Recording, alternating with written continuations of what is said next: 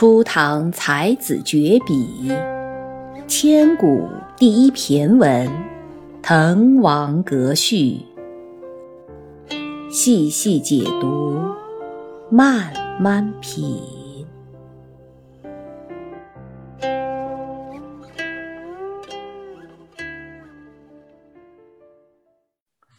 再往下，物华天宝，龙光射牛斗之虚。物的精华就是天的珍宝，龙光指的是宝剑的光辉。射牛斗之虚，牛和斗也是两个星宿的名字。射牛斗之虚，虚就是区域所在的位置，这样听着有点晕哈。但其实他在这里是提到了一个典故，什么典故呢？根据《晋书·张华传》里面的记载，在晋朝的初年，在天上的牛斗两星之间，经常有紫气照射，经常会出现一片紫光。晋朝的很有名的朝臣叫张华，他听说豫章人，为什么他这里会提到豫章人？豫章人就是滕王阁所在的洪州的这个地方的人。晋朝的名臣张华听说豫章人叫雷焕的这个人，他很精通天象，会看天上的星星，能够说发生了什么事情，所以就邀请雷焕一起登楼去仰观天象。雷焕告诉张华，他说：“我观察很久了，在斗星和牛星之间，真的有异常之气，就是不寻常的气。”张华就问他了：“那这个不寻常是怎么个不寻常呢？是不是有一些吉祥的征兆在里面呢？”雷焕说：“这个气是宝剑的精气上彻于天，反射到天上去了，知道下面有宝剑。”那张华说：“那剑在哪个郡呢？”雷焕说：“宝剑就在豫章丰城这个地方。”张华听了就很高兴，他说：“好啊，那既然你说在豫章的丰城有宝剑，那我就封你作为丰城的县令，你就到丰城去把这个宝剑去挖出来。”所以雷焕就在丰城开始，在一个监狱的附近挖地基，据说挖了四丈多深，发现一个石头的盒子，一个石匣。拿出来的时候，这个石头盒子就光气异常。打开这个石头盒子，里面有两枚宝剑，剑上都刻有字，一枚叫龙泉，一枚叫太阿，两枚剑。而且确实是在宝剑挖出来的这一天晚上，天上斗星和牛星之间的那团紫气就消失了，所以就印证了。龙光射牛斗之虚的这个判断，这个龙泉宝剑、太阿宝剑，其实后来还有很多的神话故事，传说这一对宝剑最后是到水里去成了两条龙，所以这个是他提到的典故，龙光射牛斗之虚。那这个典故就发生在豫章。在这里，王勃就用了这个龙泉宝剑、太阿宝剑的这个典故来指豫章，来指滕王阁所在地的物华天宝。物的精华就是天的珍宝。人杰地灵，徐如下陈蕃之榻。这里又出现了一个典故。根据《后汉书·陈蕃列传》里面的记载，在东汉的时候，南昌。又是指南昌，因为王勃既然他写这篇序，肯定是写在这个地方发生的事情。南昌有一位太守叫做陈蕃，陈蕃为人很正直，而且他对有才能的人是非常重视的。当时有个南昌人叫徐志，他的名叫志，他的字叫孺子，所以叫徐孺子。所以这里的徐孺下陈蕃之榻，就是指的是徐志。徐孺子呢，他家里虽然很清贫，但是他从来不羡慕富贵，而且由于他品德很好，学问很深，在当地名望是很高的。名望高了之后，地方上就会举荐这位徐志到官府去做官。但是徐志呢，偏偏是属于是乐于享清贫的那么一个人，他不愿意去朝廷为官，他很安于清苦的生活。官府招他去任职，他都是坚决推辞不去的。所以当地的人叫徐儒，叫徐志，也叫南州高士，说他是一位高人。陈蕃作为豫章的太守，他听到了有徐志这么一个高人，非常的重视，所以就很诚恳的请他去相见，要去听取徐志给他的一些建议。而陈蕃这个人，他本身也是很有个性的，很有脾气的。他素来不随便接见宾客，别人到他家里去，几乎是办不太到的事情，他不太见客人的。但是他偏偏看中徐志，而且他在家里就专门为徐志设了一张榻。我们所谓的榻，就是这种比较长的、比较矮的，可以坐、可以躺的这种用具，就相当于现在的床吧，行军床一样，或者说哈。平常呢，他把这个榻是挂起来的。徐志一来，他就要把这个榻放下来，请徐志在他们家住一个晚上，留他在这里过一个晚上，在这个晚上，两个人就可以长谈很多的事情。然后徐志一走呢，这张榻就又挂起来。所以这张榻是徐志在陈蕃家的专用的榻。以后大家也把陈蕃的这种做法，就是备一张榻，客人来了放下来这么一个举动，叫做下榻。那下榻这个词就是从这个典故里面来的。再到后面，我们就把留客人在家里住宿。叫做下榻，那当然在酒店也可以哈。下榻什么什么酒店，现在也会用这个词。但下榻这个词，大家注意，现在都是用在书面语当中，口语当中不会去用下榻，就会比较怪。这两句话，王勃就用了两个典故：物的精华就是天的珍宝，宝剑的光芒直射天上的牛斗二星所在的区域。人有俊杰，是因为地有灵秀之气。徐孺子在太守陈蕃家中下榻，他都是夸好的东西。你看，物也那么精，这么真，人也那么有才啊！雄州雾列，俊采星驰。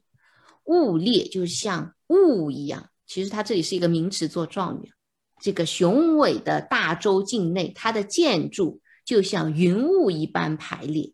到处都是，形容洪州的这个繁盛的景象。俊采星驰，这个采其实是通宝盖头的这个采，那是什么意思？就是官官员的意思。在这里，他用的采是指人才。星驰和物列，你看它也是对应的非常好的，也是一个名词做状语的。众星，天上的星星都是运行着的。就说明杰出的人才的数量，就像天上的星星一样，是非常非常多的。再往下这句“台隍枕夷夏之交，宾主尽东南之美”，台隍指的是陈台和陈池，在这里呢，就是指的是南昌城。这个南昌城枕枕就是占据某个地方，地处在某个地方。地处在哪里？地处在夷夏之交。夷，古代称少数民族为夷，也就是指在前面他所提到的蛮、荆、瓯、越，以前都是所谓的少数民族。夏，古代的汉族自称都是夏，我们到现在都是称我们自己是华夏子孙，在这里指的是中原地区。南昌城它处在欧越和中原相接壤的地方，相交的地方，在这里指的就是什么？这是一个要害之地。宾主尽东南之美，主当然指的是这一次滕王阁宴会上的主人洪都督严公。宾主宾自然是指客，宾客和主人极尽了。都是东南之美，都是东南一带的俊杰。人之豪杰，人之俊杰。还在夸哈，再往下夸。都督严公之雅望，齐己遥临。宇文新州之义范，参为赞助。都督严公，那还是指这个主人。雅望，非常有名望。齐己摇铃，这个齐己，古代大官出行的时候，前面都是有仪仗队的，然后仪仗队会举着一个木戟。这个木戟上面往往是会有一个布套子套着，或者是有油漆漆着什么什么字的这么一个木戟。出行的时候有仪仗队拿着，那回到家或者到了某个地方之后，就会把这个戟架在宫殿旁边，架在官署的门前，它是一种威严的象征，一种威望的象征。旗戟遥陵在这里就是指的是。都督的仪仗队到了，也就是说，严都督光临滕王阁。宇文新州之义范，宇文是一个复姓，是姓宇文。姓宇文的这位新任的新州刺史，他呢是有非常美好的德行，义范。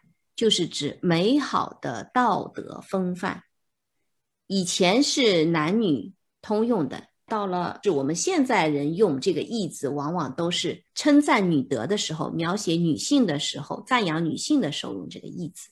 男性现在往往不用，但那个时候是用的。初唐的时候，它是男女都可以用的。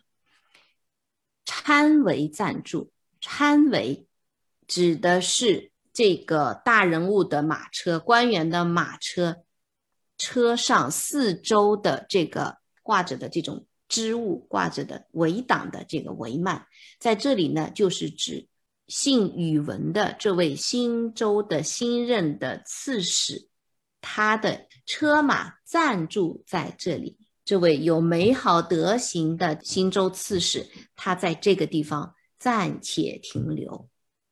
为什么暂且停留？就是来参加了这次的滕王阁的集会。再往下，时旬休假，胜有如云。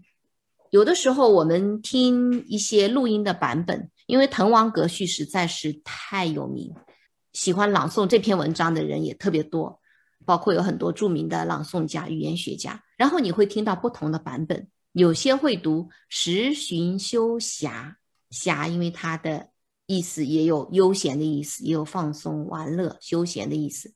但是这个地方呢，我个人还是觉得我赞同另外有一部分人的观点，这个地方应该读成“假”。为什么说要读成“假”？因为十旬休假是唐代的一种休假制度，它并不是指一般般的出去玩乐的这种很闲暇的时光。根据《康熙字典》当中，“十旬休假”，他也是认为这个字应该读成“假”，不应该读成“暇”。那有的时候我们读成“休暇”，我觉得一个就是意思理解上面的有一个不同吧。但我个人的理解要读成“假”，因为我国的休假制度其实历来已久，在古中国虽然没有星期天这个概念，但是休息日这个概念是一直存在的。最早的时候。是在西汉的时候就已经有，那个时候的政府官员他也有休息日，它叫做休沐，因为在休息的那一天要沐浴更衣，要洗澡，要换衣服。西汉的时候历元是五日一休沐，就是在官府里面上四天班。休息一天，所以五天是一个轮回，然后你可以回家去进行休沐、进行休息、进行换洗，所以叫五日休。到东汉的时候呢，这个制度呢又有了放宽，官员每五日休沐归斜亲。他规定官员不仅可以在休息的这个日子可以洗澡更衣，还可以回家去看望老小，进行夫妻团聚。然后到了唐代，就改为是旬休，本来是五日一休沐，改成每十天休息一天，分为上旬、中旬、下旬这个时间段来休息。当时是叫做上换、中换、下换。我们看这个换，其实就有洗头、洗身子的这个意思在。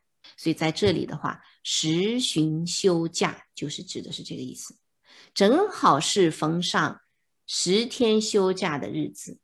胜友如云就很简单了，杰出的友人、良友、益友、才华出众的友人云集在滕王阁。下面这句：千里逢迎，高朋满座。这些高贵的宾客也都不远千里来到这里聚会。千里逢迎指的就是迎接千里而来的客人。